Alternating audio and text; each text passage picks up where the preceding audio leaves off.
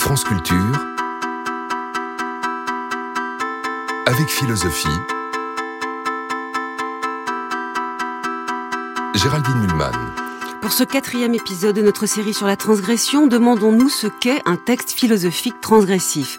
Quels effets il produit, recouvrement, présence voilée, détournement, réfutation trop empressée, instrumentalisation? Je vous propose d'examiner le cas du discours de la servitude volontaire de la Boétie.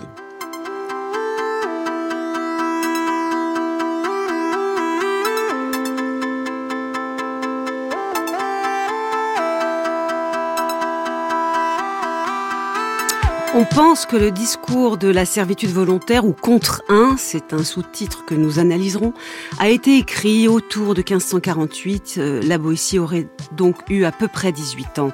Mais il n'a pas été publié avant une édition de protestants huguenots de 1574, édition qui acheva d'en faire un texte sulfureux que désormais même l'ami Montaigne ne pouvait plus publier.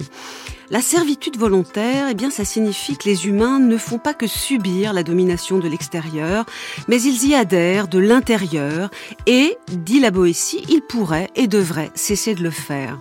Selon le penseur français Miguel Abinsour, disparu en 2017, cette idée de la Boétie était, je cite, une hypothèse scandaleuse. Et ce parce qu'elle complique la question de l'émancipation, bien sûr, mais sans y renoncer d'aucune manière. Autrement dit, elle gêne d'abord les penseurs de la liberté, ah ben oui, c'est un sérieux obstacle entre leurs pattes. Elle gêne aussi les théoriciens du pouvoir, et notamment de l'État, qui sont trop en paix avec les aspects dominateurs de ce pouvoir, car souvent ces théories s'appuient sur la servitude volontaire comme trait conjoncturel de l'être humain, mais en vérité, leur dit la Boétie à l'avance, ces théories ne fondent rien de vraiment légitime. La philosophie politique occidentale n'a cessé donc d'être hantée par ce problème. Certains et beaucoup l'ont fui, certains l'ont abordé, Rousseau, Spinoza, Montesquieu, Kant, Marx, mais sans jamais nommer la Boétie. Pour analyser tout cela, cette transgressivité du texte, voici des invités qui connaissent bien la Boétie et Miguel Abinsour. Bonjour Anne Cupiec. Bonjour Géraldine Mulman. À côté de vos travaux personnels, vous avez aidé et aider encore à l'édition de certains textes de Miguel Abinsour, publiés pour beaucoup d'entre eux aux éditions Sensé ton cas. Michel Cohen-Alimi, bonjour. Bonjour, vous êtes, vous êtes philosophe, spécialiste d'Adorno. Vous avez succédé à Miguel Abinsour à la tête de sa collection critique de la politique, créée au départ chez Payot, désormais installée aux Belles Lettres. Vous avez republié euh, le discours de la servitude volontaire avec des commentaires. Miguel Abinsour en avait proposé une première publication en 1976. Enfin, bonjour Bonjour David Munich. Bonjour. Vous avez publié en 2012 chez Sens et ton cas, avec une préface d'Abinsour, un livre intitulé L'art de l'amitié, Jean-Jacques Rousseau et la servitude volontaire. À 21h50, le dictateur est mort.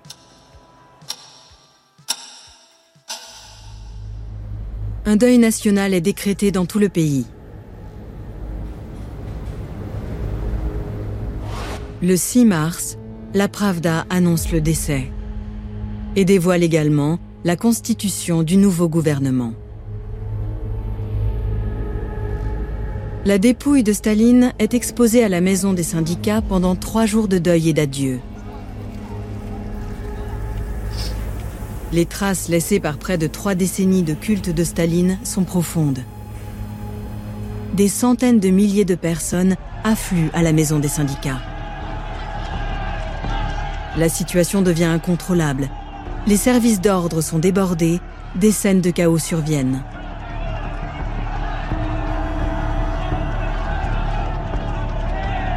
Des centaines de personnes meurent écrasées dans la foule. Leur nombre exact reste un secret d'État. France Culture, avec philosophie. Géraldine Mulman. Venez d'entendre euh, l'extrait d'un documentaire euh, sur Staline, euh, Vie et mort d'un dictateur, qui a été diffusé sur Arte en 2022 et qui évoque donc ces obsèques, ces obsèques de Staline, Staline qui a tellement, tellement opprimé son peuple, responsable de la, de la mort de centaines de milliers de gens, notamment au Goulag. Et pourtant, en ce jour de 1953, en mars, pour ces obsèques, près de 5 millions de personnes sont venues euh, se recueillir sur son corps, devant son corps, et euh, dans cette foule, plusieurs centaines ont été même écrasées. Place Troubiana, Troubiana Naya, pardon, particulièrement. Michel Cohen-Alimi, est-ce un bon exemple, euh, toute cette gratitude malgré tant de souffrances, de ce que la Boétie appelait la servitude volontaire oui, je pense que c'est un, bon exemple en ce sens que le scandale de la servitude volontaire, c'est-à-dire le scandale dans le fond d'une servitude cause d'elle-même, euh, consiste en une abdication de la liberté qui va jusqu'au sacrifice de soi. Et donc ce que Miguel Abinsour a pu nommer euh, dans ses notes diverses sur euh, le discours de la servitude volontaire, le cran d'arrêt de la peur de la mort est franchi. C'est-à-dire qu'on a un don de soi, un don de la liberté, une abdication de la liberté qui va jusqu'à la mort. Et là, je pense que dans cet exemple, il y a déjà cette dimension-là, qui fait pour une large part euh, la dimension de scandale, de monstruosité, de vice monstrueux de la servitude volontaire. Et il y a une autre dimension qui est, euh, dans le fond, la fascination, la fascination, la captation fantasmatique que produit le nom d'un, l'amour de l'un, alors le père des peuples, euh, Staline. Et là, il y aura quelque chose, je pense, de, fondamental à lier, un nouage fondamental qui est euh, une logique de la pluralité politique et une logique du désir, les deux euh, noués ensemble et dans une suspension du langage qui est le nom d'un, la fascination pour le, nom d'un. Je, précise pour nos auditeurs, c'est une expression de la Boétie dans son discours on va expliquer ce que ça veut dire, cette séduction, cette, envie de, se reconnaître dans l'un avec un grand U qu'est au fond le pouvoir et la personne qui l'incarne, au lieu de rester dans, dans une pluralité où chacun est un petit un. Euh, on préfère s'agglutiner ainsi. Pensez-vous, euh, Anne Cupiec, que l'expression don de soi que vient d'employer euh, Michel Cohen-Alimi décrit en effet un aspect important de la servitude volontaire selon la Boétie. Oui, bien sûr, le, don de, soi me semble refléter, j'allais dire simplement, une, partie de ce qu'envisage la Boétie euh, dans, son, discours. Parce que le, don de, de, soi laisse euh, entendre une sorte euh, d'individualité alors que ce que met en lumière la Boétie, c'est un don de soi qui serait collectif. Et ces dimensions collectives me semblent effectivement beaucoup plus significatives parce que euh, vous, venez, euh, euh, de, l'évoquer, cette unité, ce, cette unité recherchée par chacun pour former une collectivité unique, un grand 1 avec un U euh, avec euh, un U majuscule déborde, me semble-t-il, ce ce que peut recouvrer le don de soi entendu de manière individuelle. Et c'est cela explique, je vous en remercie, donc bien le titre, le sous-titre de du discours de ce jeune La Boétie, le contre 1. Euh, qu'en pensez-vous, David Munich, vous qui avez travaillé sur Rousseau, euh, qui est peut-être un des rares à avoir une vraie dette envers la Boétie, même si vous nous expliquerez plus tard dans l'émission pourquoi il ne le dit jamais. Euh, Qu'est-ce que vous pensez de de ce sacrifice incroyable de beaucoup de gens connaissant les souffrances du stalinisme et qui vont se recueillir avec une dimension émotionnelle, j'insiste là-dessus, très grande.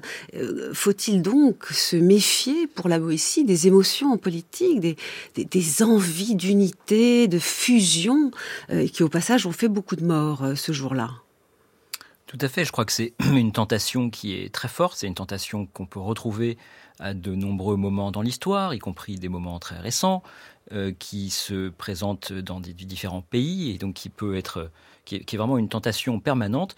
Mais je crois qu'il faut bien se garder également euh, d'y trouver euh, une, une, argumentation, une causalité complètement rationnelle. C'est pas quelque chose qui est obligatoire. Ce n'est pas un, un, phénomène qui se répétera toujours. C'est, il se produit de temps en temps, parfois, mais l'inverse est également possible. Mm. Alors, puisque nous sommes dans le cœur du sujet, euh, ce don de soi, euh, le, fait de servir, il faut d'abord euh, préciser, bon, il y a plusieurs transcriptions du texte de la Boétie. il y en a notamment du 19e siècle, je pense à celle de Charles Test, qui est souvent utilisée.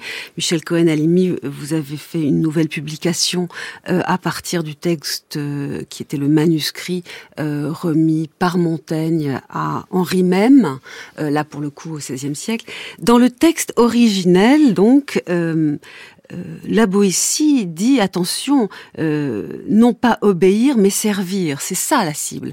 Il peut arriver qu'on obéisse librement. C'est servir qui le perturbe, Michel Cohen-Alimi. Pouvez-vous préciser ce point? Je pense que l'insistance de la Boétie, elle porte sur la dimension active euh, dans l'analyse de la domination, on a pour coutume, dans le fond, d'envisager une polarité frontale, les dominants exerçant verticalement ou frontalement leur pouvoir sur les dominés. Et on a de multiples textes dans l'histoire philosophique où euh, on analyse les moyens de l'exercice de la domination. Alors la contrainte, la force bien sûr, la ruse aussi, toutes sortes de procédés sophistiques.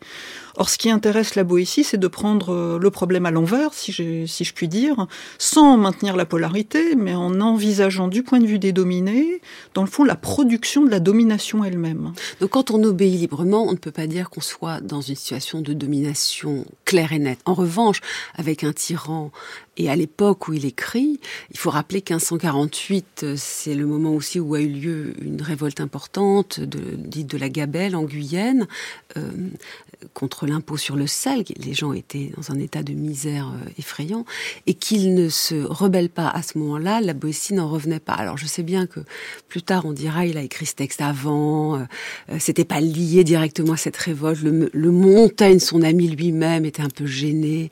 bah, il y a quand même quelque chose de très désobéissant hein, dans le texte de, de la Boétie. Mais pensez-vous, Michel Cohen-Alimi, que euh, au fond, le, servir, c'est ce qui arrive c'est pas le problème d'obéir, ça peut être libre, mais à l'époque, ça n'avait pas de sens. Obéir à l'époque, c'était servir de tout son être. Oui, mais je pense que obéir, c'est quand même consacrer une relation de polarité. Mmh. On obéit à une loi, on obéit à des maîtres, en revanche, servir et pourchasser, euh, dans le fond, le... il y a un désir d'abord, il y a une dimension de désir, et puis il n'y a pas encore cette polarité, on la produit. Donc la production de la polarité et la dimension désirante de cette production de la polarité me semble euh, incliner vers euh, voilà le, privilège de servir sur obéir, parce qu'après tout, l'obéissance peut être tout à fait légitime. Obéir à la loi qu'on s'est prescrite est liberté, dit Rousseau. Alors justement, David Munich, c'est le même problème que touchera Rousseau plus tard quand il dira l'homme est libre euh, naturellement, mais partout il est dans les fers. Euh, les formes d'obéissance euh, peuvent être parfois libres, mais la Boétie et plus tard Rousseau sont des gens qui les trouvent presque toujours suspectes, même si le fond de la, de la critique porte sur la, la servitude la plus, la plus absolue, qui est incompréhensible au fond pour eux. Absolument. Euh, je crois que d'ailleurs, euh, on le verra tout à l'heure, mais c'est un petit peu la posture de Rousseau dans toute son œuvre. Il y a quelque chose de... Rousseau est choqué euh, par l'époque dans laquelle il vit, dans laquelle finalement le, les Lumières sont devenues une forme de doxa, et dans laquelle ce qui se, ce qui se projette d'être un, qui est un projet d'émancipation, d'éducation, en fait, devient un lieu commun et, finalement risque de servir les tyrans.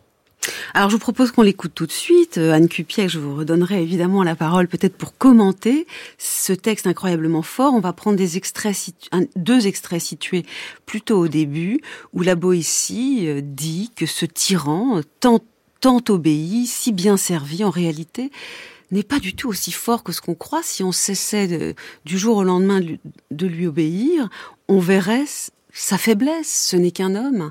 Il n'est pas aussi fort que la servitude volontaire euh, euh, le dépeint. On écoute. Et pourtant ce tyran, seul, il n'est pas besoin de le combattre, ni même de s'en défendre. Il est défait de lui-même, pourvu que le pays ne consente point à la servitude. Il ne s'agit pas de lui rien arracher, mais seulement de ne lui rien donner. Qu'une nation ne fasse aucun effort si elle veut, pour son bonheur. mais qu'elle ne travaille pas elle-même à sa ruine. Ce sont donc les peuples qui se laissent, ou plutôt se font garrotter, puisqu'en refusant seulement de servir, ils briseraient leurs liens. C'est le peuple qui s'assujettit et se coupe la gorge, qui, pouvant choisir d'être sujet ou d'être libre, repousse la liberté et prend le joug, qui consent à son mal, ou plutôt le pourchasse. C'est le peuple, donc, nous dit la Boétie, qui fait le tyran en euh, lui obéissant de manière si, au fond, si incompréhensible. Euh, il poursuit cette analyse de, de finalement la fausse force du tyran. On écoute encore. Pauvres gens et misérables, peuple insensé, nation opiniâtre en votre mal et aveugle en votre bien, vous vous laissez enlever, sous vos propres yeux, le plus beau et le plus clair de votre revenu, piller de vos champs, dévaster vos maisons et les dépouiller des vieux meubles de vos ancêtres. Vous vivez de telle sorte que rien n'est plus à vous. Ce maître n'a pourtant que deux yeux, deux mains, un corps, et rien de plus que n'a le dernier des habitants du nombre infini de nos villes. Ce qu'il a de plus que vous, ce sont les moyens que vous lui fournissez pour vous détruire. Comment a-t-il tant de mains pour vous frapper s'il ne les emprunte de vous? Les pieds dont il foule vos cités ne sont-ils pas aussi les vôtres? Soyez donc résolus à ne plus servir et vous serez libres.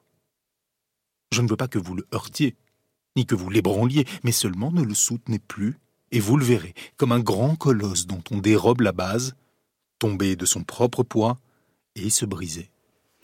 Il suffit donc d'arrêter de servir euh, Anne Cupiec pour que le colosse euh, se brise, mhm. le colosse du pouvoir. Et pour être libre. Et donc, ces, ces, deux extraits mettent, me semble-t-il, en, lumière la question de, la liberté qui euh, s'oppose à celle de la servitude. Et la Boétie pose cette question effectivement scandaleuse, c'est l'absence de liberté est fondée sur le désir, comme le rappelait euh, Michel Cohen-Limy, du désir de, de, servitude. Et ce désir de servitude, ce désir de faire un, dans un groupe qui peut être extrêmement large, euh, suscite l'interrogation, une interrogation formulée au XVIe siècle par la Boétie, et euh, dont le rappel de la mort de, de, Staline montre que ce questionnement-là se poursuit sur les, les siècles. David Munich rappelait que euh, les, les, les, des, exemples historiques à différents moments montraient que la question euh, posée par euh, la Boétie reste, reste totalement présente. Pourquoi ce désir de servitude Oui, pourquoi? Alors on arrive ici à cette, euh, ce mot qui est employé plus tard, euh, la Boétie, le malencontre de la liberté originelle. Nous sommes devenus, nous sommes passés à la servitude et nous l'avons voulu. Mmh. Nous l'avons voulu. Qu'est-ce que c'est que le malencontre? Il faut rappeler que la, Boétie était lui-même stupéfait de sa propre hypothèse. Il dit mais c'est incroyable ce vice que je viens de trouver, c'est presque difficile de le nommer, dit-il. Euh, le malencontre, c'est quoi? C'est une espèce d'accident?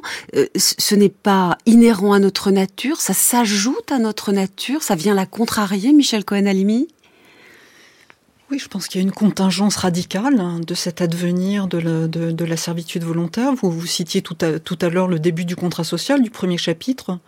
Euh, l'homme est né libre, donc énoncé du droit naturel, et partout il est dans les fers. Le et partout il est dans les fers. le problème de Rousseau qui rejoint oui, là. Oui, mais dans le fond là on est partout il est dans les fers. Comment advient ce et partout il est dans les fers, qui est vraiment là un constat, quelque chose qui est advenu sans causalité historique et qui est en chiasme, en contraste total avec un énoncé du droit naturel qui est et que la Boétie formule lui autrement. Les hommes sont nés libres et sont nés pour vouloir la liberté. Mm.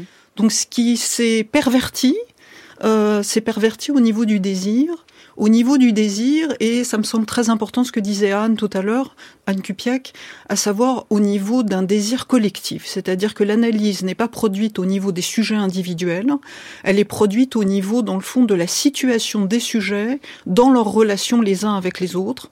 Et donc ce désir doit être analysé de manière réticulaire, de manière rhizomatique, dans sa perversion. Oui. Et le malencontre, c'est un, un advenir contingent.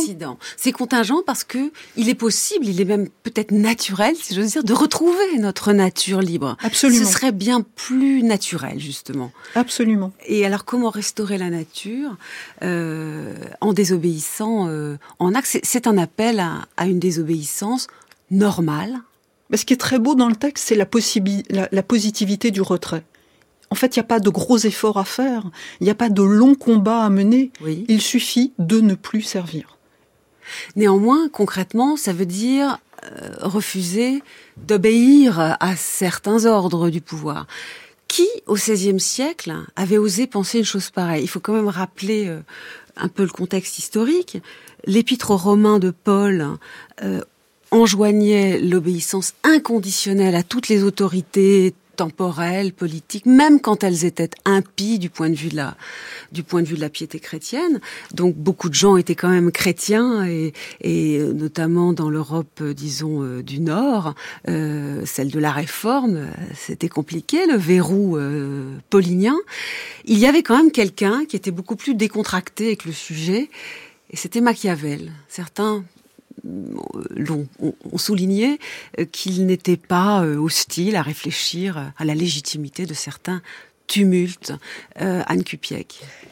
Effectivement, on peut même se poser la question d'une éventuelle lecture de, de, de, de Machiavel par la Boétie, ce qui serait tout à fait envisageable. D'ailleurs, euh, certains euh, avancent cette hypothèse grâce à la bibliothèque d'Henri de Même.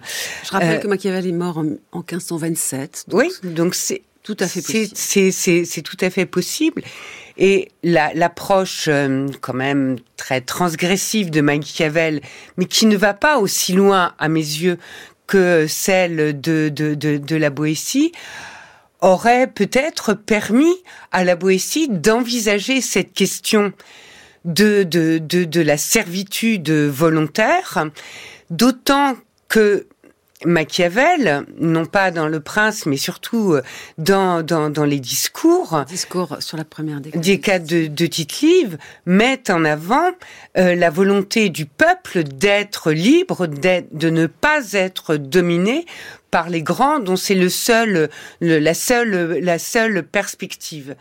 Donc, il est tout à fait possible que Machiavel, insistant sur euh, la nécessité des tumultes qui, depuis euh, la République euh, romaine, a permis le développement de la liberté, que la Boétie, qui aurait, je, le mets au conditionnel, lu Machiavel, agrège en quelque sorte à la fois euh, cette euh, conception euh, républicaine de la Rome, de la Rome antique, au, à la volonté de liberté du peuple qui le conduirait ou qui l'aurait conduit à envisager la question de la servitude volontaire, l'hypothèse de la servitude volontaire, qui à mon avis est très distincte de la désobéissance, radicalement distincte de la désobéissance. Ouais. Enfin, ce que je veux dire, c'est que c'est dans ses effets. Dans ses elle effets, produit quand absolument. même. Elle produit quand même Absolument. des formes de désobéissance. Mais, Mais c'est vrai que Machiavel, les mots exacts qu'il emploie, c'est c'est cinq qu'un peuple sache chasser ses rois quand ses rois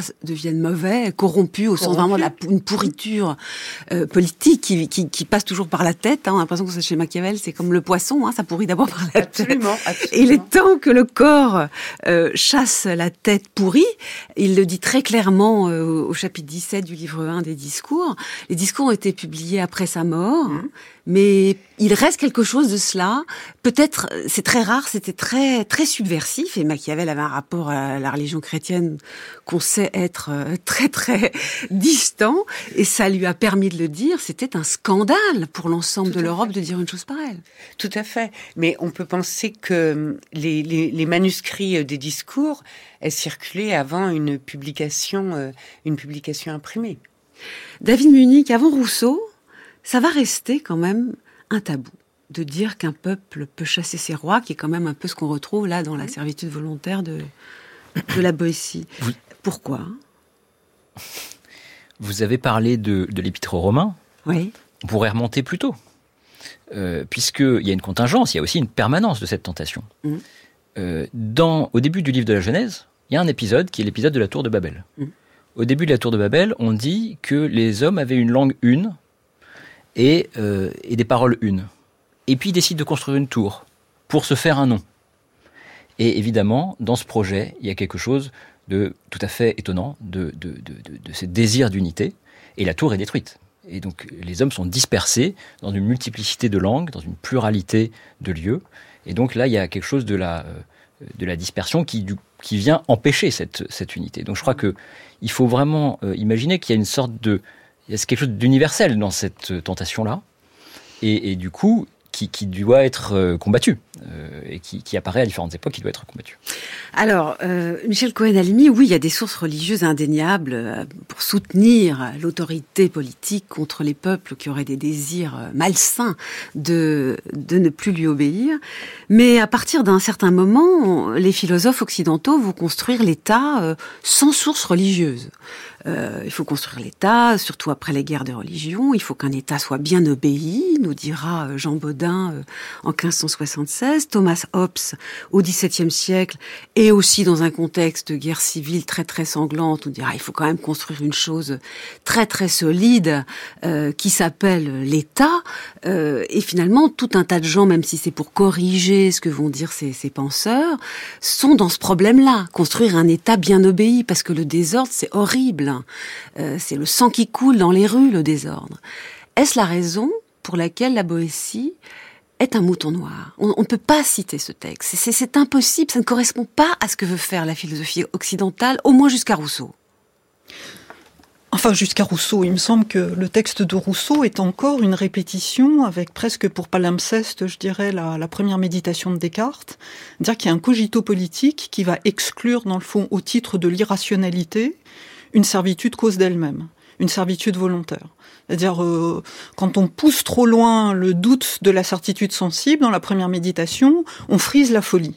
Quand on pousse trop loin l'idée d'une aliénation qui signifierait non pas vendre sa liberté avec une contrepartie, un contrat, un intérêt, mais quand on donne sa liberté sans aucun intérêt, sans aucune contrepartie, là on touche une limite qui conduit Rousseau à presque répéter la phrase de Descartes, mais quoi, ce sont des fous, et à il évacuer, a peur hein, de lui-même a, il peur, a peur hein, cette de l'hypothèse de la Boétie. Hein. Et donc il, il pousse du côté de l'irrationalité. Alors la force de la Boétie, je pense, c'est deux choses.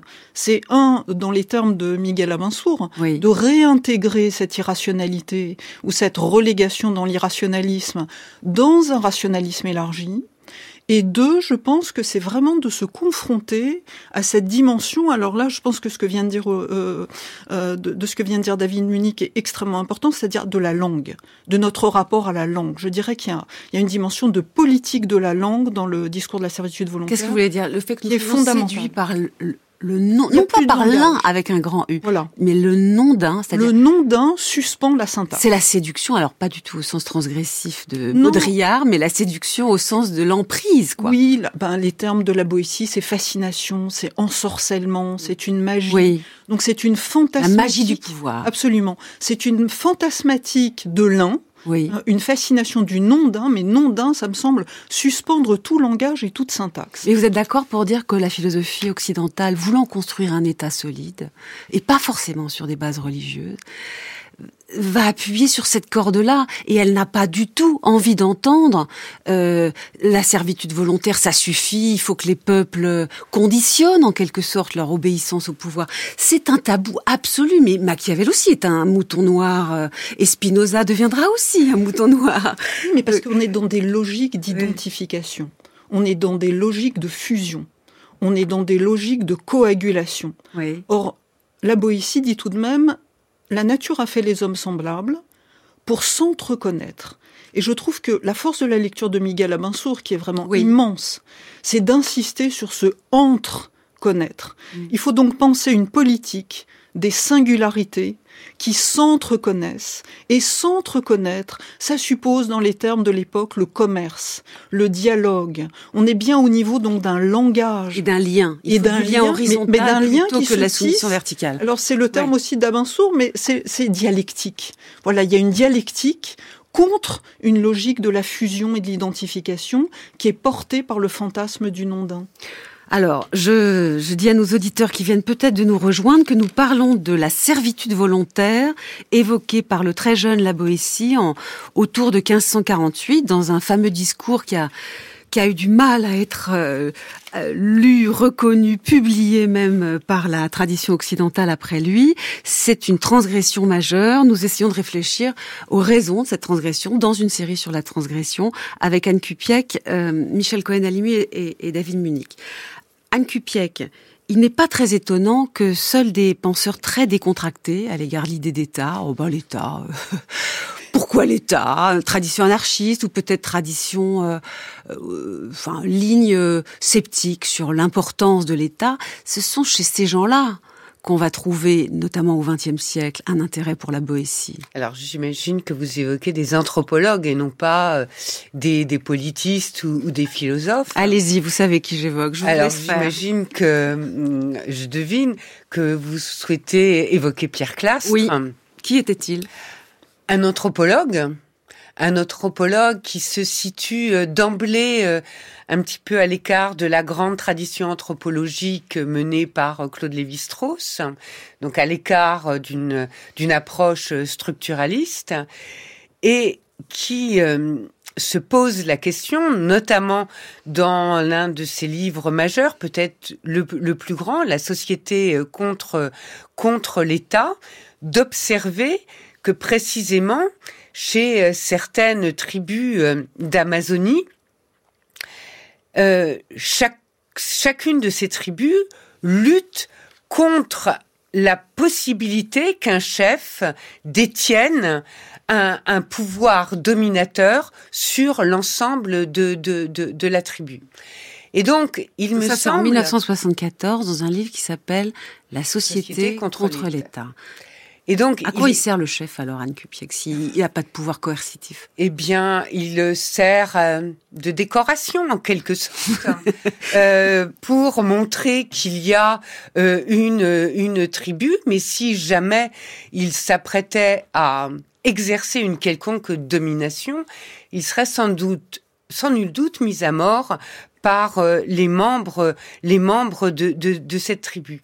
D'où une analyse de, de, de, Clastre qui a été euh, actualisée plus récemment, puisque Clastre est, est mort euh, assez jeune par James Scott, de manière un, peu différente, mais il y a des, des, des points de, de, de liaison qui, l'un comme l'autre, s'interrogent précisément sur le fait que dans ces euh, sociétés euh, tribales, euh, une lutte contre ce qui est devenu l'État en, Occident est absolument permanente, mm. posant donc la question de l'État favorisant une volonté de chacun et de tous de servir, mm.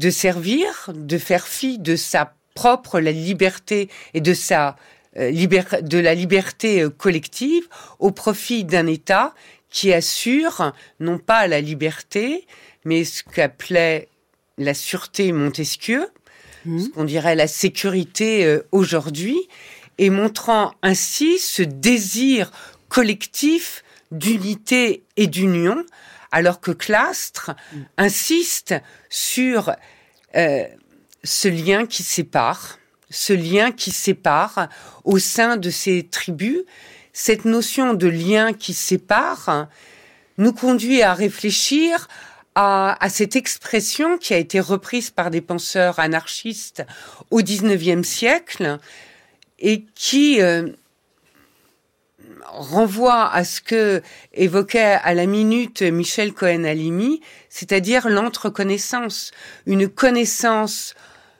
entre, entre les, êtres, mais qui ne les unit pas de manière fusionnelle, qui laissent sans arrêt un écart, qui les leur permettent d'agir et d'agir en liberté. Est-ce que c'est ça l'amitié, euh, David Munich, c'est-à-dire des liens horizontaux qui n'annulent pas la pluralité euh, et vous avez intitulé votre euh, travail sur Jean-Jacques Rousseau et ses dettes, au fond, à l'égard de la notion la boétienne de servitude volontaire, l'art de l'amitié. Pouvez-vous nous dire ce que c'est que cette amitié, nous préciser un peu, en tout cas pour ceux qui n'ont pas lu votre livre? Alors cette amitié, peut-être est-ce celle que euh, Jean-Jacques Rousseau éprouve à l'époque pour Diderot, puisqu'il nous racontera plus tard dans les Confessions qu'il a l'inspiration subite euh, de ce texte alors qu'il sort de la prison de Vincennes où il rend visite à son ami Diderot, euh, qui est emprisonné à l'époque pour ses, opinions et ses écrits. Et donc à l'époque, Rousseau n'est pas encore célèbre. Il fréquente les cercles littéraires, intellectuels, mais il n'a pas encore publié. Et donc il décide de répondre euh, à cette question de l'Académie de Dijon, qui est de savoir si les sciences et les arts ont épuré les mœurs. Et donc on est à la période des Lumières. Euh, c'est une période pendant laquelle on, pense que le, le progrès, euh, l'art, les sciences vont se répandre sur le monde. et, et, Rousseau voit ça comme une espèce de paradoxe. Quoi. Et donc, avec ce texte sur le discours sur les sciences et les arts, qui est son premier texte publié, il va inaugurer pas seulement son œuvre littéraire, donc c'est 1750 1750. Donc ce texte est primé, il devient célèbre euh, très rapidement. Et, euh, et en fait, il, il va inaugurer euh, sa posture qui, qui, déploiera toute sa vie, qui est finalement l'opposition du progressisme, du, du, Lumière, à une radicalité.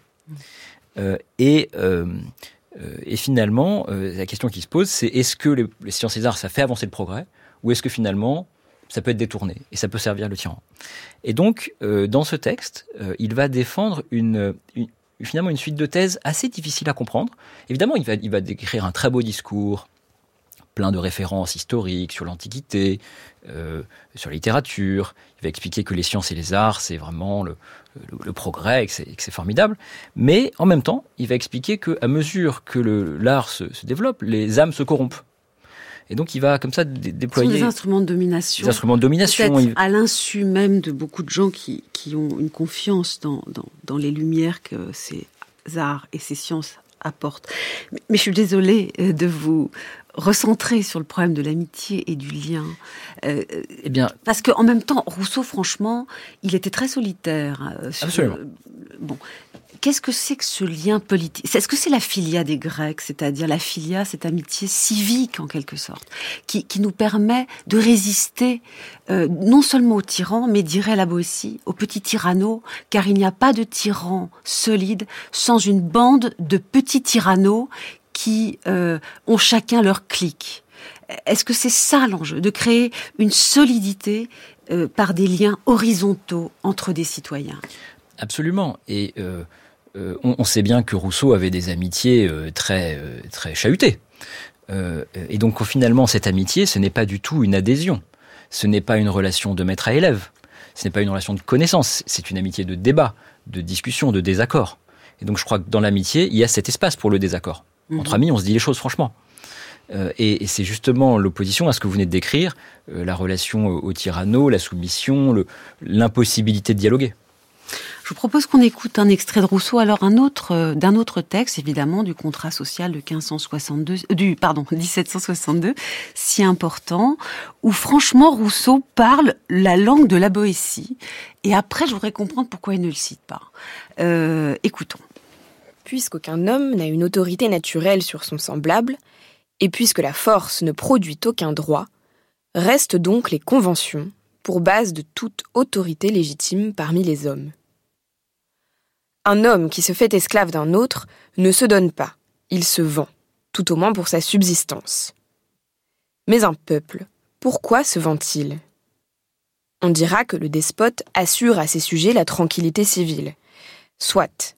Mais qui gagne-t-il si les guerres que son ambition leur attire, si son insatiable avidité, si les vexations de son ministère les désolent plus que ne feraient leurs dissensions Qui gagne-t-il si cette tranquillité même est une de leurs misères?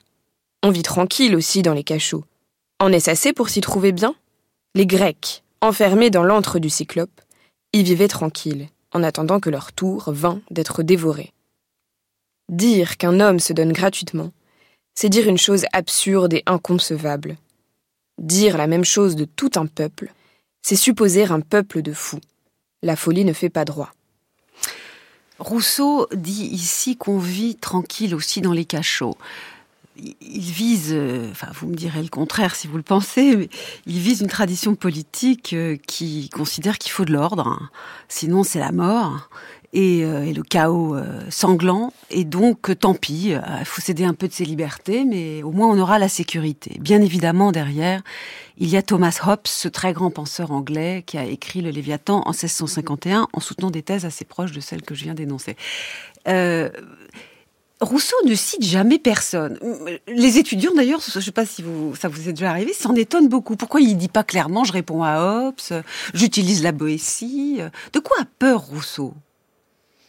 Alors, on pourrait donner deux réponses. on peut dire qu'il y a une réponse de convenance. Parce que quand même, euh, la Boétie, c'est un texte très, très subversif, contestataire, vous comprenez. Quand on veut se présenter dans des cercles de la bonne société, on ne peut pas non plus citer n'importe qui. Mais au fond, il y a peut-être une deuxième raison qui est plus intéressante, mmh. qui est de dire, euh, il ne s'agit pas simplement de dire aux gens, vous devez être libre, parce que ça, ça n'a pas d'intérêt, et ça, pas, ça ne marche pas. Euh, il y a peut-être une effectivité du texte, une, une mécanique interne du texte, qui fait que ce qu'on souhaite, c'est que le lecteur comprenne des choses c'est que le lecteur fasse un travail. Mhm. C'est pas le but n'est pas de citer quelqu'un. On a besoin que le lecteur lise, se dise tiens mais ça me rappelle quelque chose. Est-ce que je peux aller chercher pourquoi est-ce que euh, pourquoi est-ce qu'il dit ça? Et que finalement il y ait une forme de découverte, une forme de lecture seconde et une forme d'interprétation dans le mhm. texte. Bon, j'ai quand même une autre hypothèse à vous soumettre. Le, vieux la Boétie, qui est une expression qui n'a pas beaucoup de sens puisqu'il va mourir à 32 ans d'une dysenterie, semble-t-il, euh, a quand même renié le discours. Euh, en, en, 1562, il publie un, un mémoire touchant à l'édit de 1562 où il évoque la, la politique de Michel de l'Hôpital. Il est magistrat, donc il a été un peu euh, associé à cette politique pour essayer de calmer les guerres de religion. Il est extraordinairement critique avec euh, le souci de d'apaisement et de tolérance. Il dit des choses terribles qui sont une négation absolue du discours. Euh, le texte commence ainsi. Tout le mal vient de la diversité de religions. Pour quelqu'un qui aimait pas l'un, c'est un peu troublant. Il faut en finir avec les remèdes lénitifs. Il est temps que les protestants connaissent des punitions publiques et qu'ils soient rangés en troupeau. Euh, pour quelqu'un qui aimait l'un, euh, détestait l'un, c'est un petit peu complexe et on, pourrait dire que chez Montaigne, il y a aussi des interrogations dans ce sens. C'est peut-être pas pour rien qu'il l'a pas finalement publié le, discours. Donc peut-être que les gens qui connaissent euh, la Boétie savent que ce texte, il est euh, comme euh, coupé de son auteur. Nous avons un texte ovni que son propre auteur, Michel Cohen-Alimi, peut-être aurait renié si, on, si la vie lui avait laissé le temps de le dire clairement. Oui, en effet, mais la dimension subversive est telle qu'elle suppose tout de même toujours un art d'écrire et non pas de, déclarer, en effet, euh, peuple, rebellez-vous, euh, peuple insensé, cessez de servir. C'est pas dans ces termes qu'on peut lire le texte, mais c'est vrai que euh, la circulation euh, qui a été la sienne, avant toute publication par Montaigne, a fait de ce texte un texte révolutionnaire, un texte de rébellion, un texte pamphlet, qui a occulté... par les protestants, justement. Oui, les, les, calvinistes régicides, qui ont trouvé ce titre, ce sous-titre de contre un. Donc il y a quand même un recouvrement euh, de la réception du texte par cette circulation et par cette captation révolutionnaire. Euh, qui nous impose, je pense, de revenir. Euh, enfin, il me semble que c'est fondamental que le propos de la Boétie, il suppose un art de lire, il suppose un art d'écrire, un peu à la Léo Strauss, et surtout très fondamentalement, et on revient toujours au même point, c'est quand même un texte qui va nommer l'innommable, qui va concevoir l'inconcevable et qui demande donc vraiment un temps de lecture qui n'est pas euh, le temps de la révolution, mais qui est le temps précisément de la transformation de notre propre désir dans la collectivité de ce désir, penser dans le fond notre entre-appartenance à un corps politique sur un mode pluriel, sur un mode dialogique, à partir de la séparation qui lie, du lien qui sépare. Donc Miguel Abinsour a cette idée de dialectique, oui. alors sans doute inspiré par les Francfortois, mais de, de dialectique qui Francfort, se, voilà, ça, qui peut se renverser en son contraire et donc revenir à une pratique du langage. Enfin, la Boétie était aussi poète. Il traduit Xénophon et Plutarque. Oui. Il a un rapport très puissant à la langue. Et ce texte, discours de la servitude volontaire, c'est à la fois sur la servitude volontaire, c'est une prosopopée de la servitude volontaire. Il y a différents niveaux de lecture. Il y a des discours, c'est polyphonique. Oui. Il y a des tyrans qui nous parlent. Il y a la Boétie qui fait parler les tyrans pour déconstruire le discours des tyrans. Mhm. Et donc, je pense que la puissance révolutionnaire de ce texte, elle suppose une, euh, une appropriation euh, langagière et la réforme de notre désir, ou du moins recouvrer sa liberté, c'est vraiment traverser cette épreuve de langage. Il y a une épreuve de langage Oui. plutôt qu'un appel à l'action. Alors, ce que vous appelez l'innommable, je, je, je précise, euh, surtout si nos auditeurs n'ont pas forcément entendu le début de cette émission, l'innommable que trouve la Boétie dans ce texte éminemment subversif, euh, le discours de la servitude volontaire, c'est le fait que la servitude, c'est nous qui la voulons, et qu'en réalité, euh, nous pourrions ne plus la vouloir. Ce serait même tout à fait naturel. Notre nature, si elle était restaurée, ne, voudrait plus la servitude. Donc c'est un, un appel à, euh, pour ses effets à, cesser d'obéir au pouvoir, euh, à l'État, etc. Anne Cupiec, Michel Cohen-Almy vient de dire que, au fond, c'est la tradition révolutionnaire qui va oser affronter cette hypothèse. Et du coup, ça la rend encore plus sulfureuse pour quiconque veut fonder l'État sur un mode euh, euh, qui, met de côté la perspective révolutionnaire. Bah, pas tout à fait, puisque celui qui qui reprend euh, l'hypothèse euh, la boétienne de la servitude volontaire, c'est Marat dans les chaînes de l'esclavage. Et en fait, euh, Marat euh, rapetisse euh, la Boétie et revient à l'hypothèse classique de la domination. Donc, euh, je, je ne suis pas certaine que le moment révolutionnaire. Je parlais pas que de Marat dans la tradition oui. révolutionnaire. Euh, alors, si l'on si l'on on reprend une tradition révolutionnaire euh, qui serait antérieure, par Oui. exemple celle de la Révolution anglaise, Anglaise, absolument. euh, la question du tyrannicide est extrêmement hum, présente, notamment avec un, un pamphlet euh, d'un nommé Edward Sexby qui considère que tuer n'est pas assassiner. Invitant au tyrannicide, on a là chez les, les, les, les, les Anglais une réflexion euh, alimentée notamment par des pensées calvinistes Mhm. qui remettent justement en cause l'autorité absolue, Mm.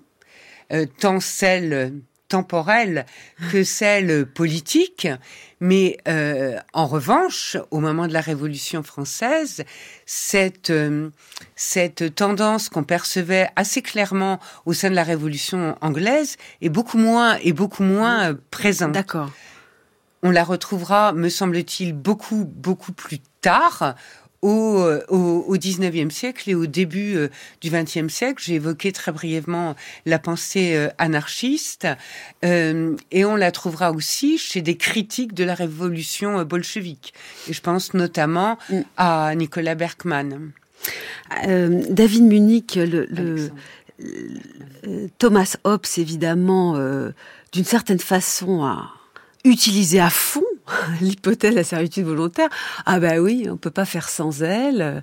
Euh, et d'ailleurs, il est raisonnable de servir volontairement un État très fort. Euh, et puis finalement, il, n'y a que, d'autres, ce sont d'autres penseurs qui vont dire non, on peut pas fonder l'État là-dessus.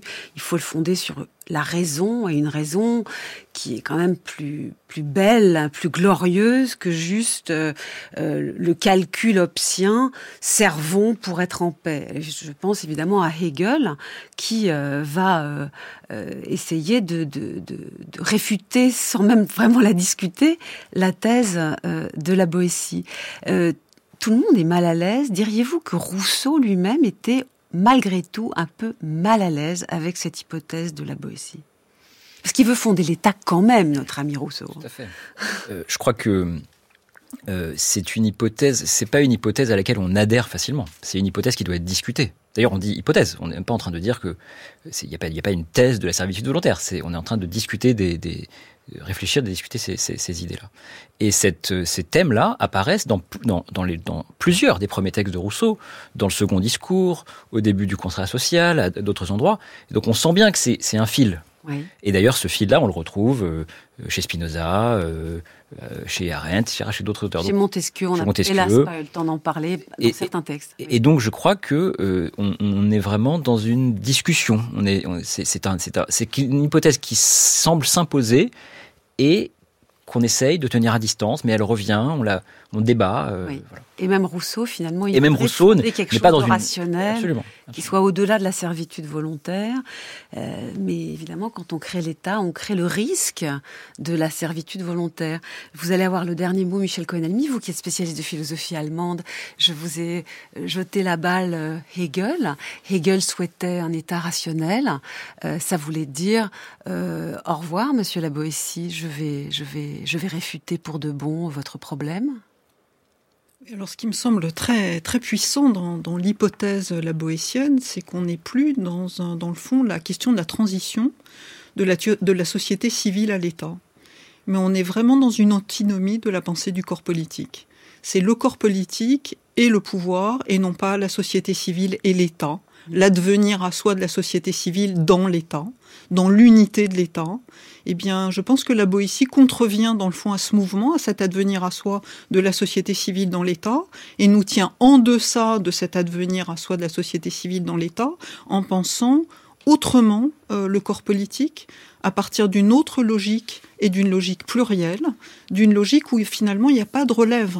On a un, une dialectique sans relève. C'est-à-dire une, une, raison, j'essaie parce que advenir oui. à soi, c'est un mot un petit peu compliqué peut-être. Vous voulez dire que euh, le passage, de, alors le passage, le passage qu'on pourrait en fait, que tout État devrait tout le temps se poser le problème de la servitude volontaire, que nous devrions nous le poser tous les matins, d'après. Absolument, mais plutôt le corps politique. Qu'est-ce mais... qui fait de. Quel est notre lien politique? C'est ça la question fondamentalement. Quel est notre lien politique? Et je pense qu'on parlait tout à l'heure de l'amitié, politique de l'amitié. Chez Aristote, euh, les amis, ça fait transition, et c'est au bord, au seuil de la cité. C'est la fin de l'éthique à Nicomaque. On n'est pas encore dans la politique. Donc, qu'est-ce que c'est que ce, ce lien? Et je pense qu'il euh, y a véritablement une politique de l'amitié à penser à partir du discours de la Boétie contre, dans le fond, le passage à l'État.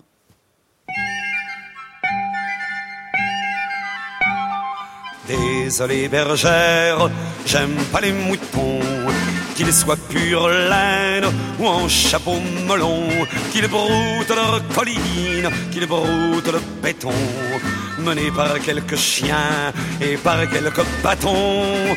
Désolé bergère, j'aime pas les moutons. Désolé bergère, j'aime pas les agneaux qui arrondissent le dos de troupeau en troupeau, de troupeau en étable et d'étable en bureau. J'aime encore mieux les loups, j'aime mieux les moineaux. Désolé bergère, j'aime pas les agneaux.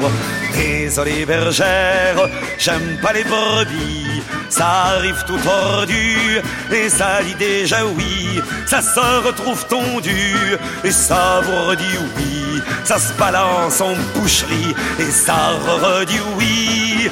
Désolé bergère, j'aime pas les brebis. Désolé bergère, j'aime pas les troupeaux qui ne voient pas plus loin que le bout de leur coteau, qui avancent en reculant, qui se noient dans un verre d'eau bénite, et dès que le vent se lève, montre le bas de leur dos. Désolé bergère, j'aime pas les troupeaux. Désolé bergère, j'aime pas les bergers. Désolé bergère, j'aime pas les bergers. Il pleut, il pleut bergère, prends garde à te garder. Prends garde à te garder bergère, un jour tu vas bêler. Désolé bergère, j'aime pas les bergers. Désolé bergère, j'aime pas les moutons. Qu'ils soient pure laine ou en chapeau melon, qu'ils broutent leurs collines, qu'ils broutent le béton, menés par quelques chiens et par quelques bâtons. Désolé bergère, j'aime pas les moutons. C'était Jacques Brel, Les Moutons, un titre de 1967. Je vous propose à présent d'écouter la chronique de Frédéric Worms qui cette semaine nous parle du chaud et du froid.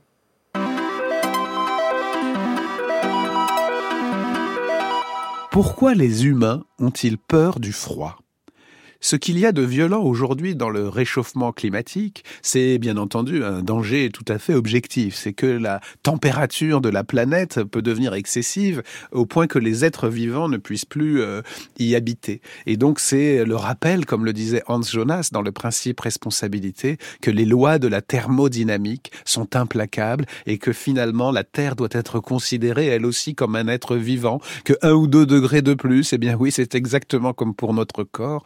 Quand nous passons de 37 à 39 et de 39 à 41, ce n'est pas un petit peu de chaleur en plus, ce sont des seuils absolus et menaçants qui risquent d'être franchis.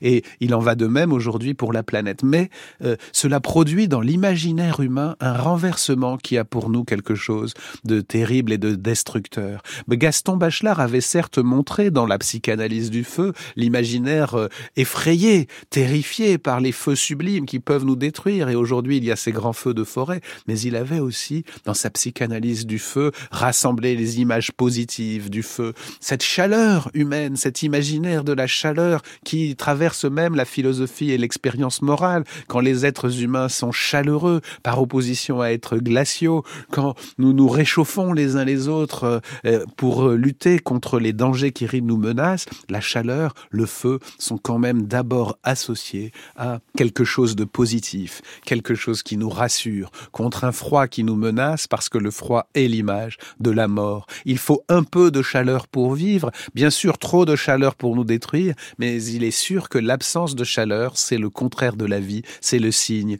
de la mort, c'est le mouvement qui s'éteint et l'énergie elle-même qui retombe, c'est le signe de l'absence de mouvement, c'est le signe de la perte de la vie. Alors ce renversement des images aujourd'hui, quand le feu lui-même est dangereux, vient menacer notre imaginaire, dans son cœur même, vient nous faire comprendre que nous avons aussi besoin d'un peu de froid. Nous avons besoin des glaces de l'Arctique et de l'Antarctique. Nous avons besoin de euh, décélérer. Nous avons besoin de mesurer notre chaleur et notre froid. Nous avons besoin de ramener le feu dans l'imaginaire, dans la norme positive où il est protecteur, où il est rassurant, sans devenir dangereux et où le froid ne devient pas seulement euh, l'emblème contraire, l'emblème terrible, l'emblème gris, l'emblème du cadavre, mais où le froid peut devenir au contraire la compensation d'une chaleur excessive. Pourquoi les hommes ont-ils tant peur du froid? Cela doit pourtant rester un signe qui nous oriente. Le froid reste dans la philosophie morale, dans l'expérience ordinaire, quelque chose qui nous fait peur. C'est quelque chose qui risque de nous détruire. Et cela a même une dimension politique lorsque, par exemple, dans une expression populaire, on dit que, voilà, certains hommes politiques, certains tyrans aussi aiment à souffler le chaud et le froid. Tantôt ils nous rassurent, tantôt ils nous effraient. Cette phrase qui désigne l'arbitraire humain, une peur panique, c'est notre phrase aujourd'hui. Oui, nous avons peur de ne plus maîtriser le chaud et le froid. Peut-être qu'elle nous oriente finalement. Il nous faut une politique qui nous donne des repères, qui ne souffle pas tout le temps le chaud et le froid, mais qui préserve cet espace intermédiaire où nous pouvons vivre et être heureux.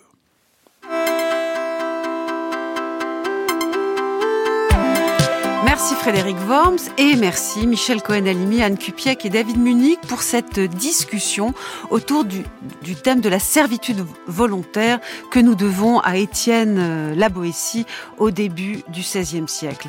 Les références de vos travaux figurent sur le site avec philosophie. Nos émissions peuvent être écoutées en podcast via l'appli Radio France ou sur franceculture.fr. Cette émission a été réalisée par Riyad Kera avec à la technique Florent Bujon. Elle a été préparée en particulier par Anne Felpin et le reste de l'équipe, Carla Michel, Chaïma Giboire, Marine Boudalier et Antoine Ravon. Vous êtes bien sur France Culture.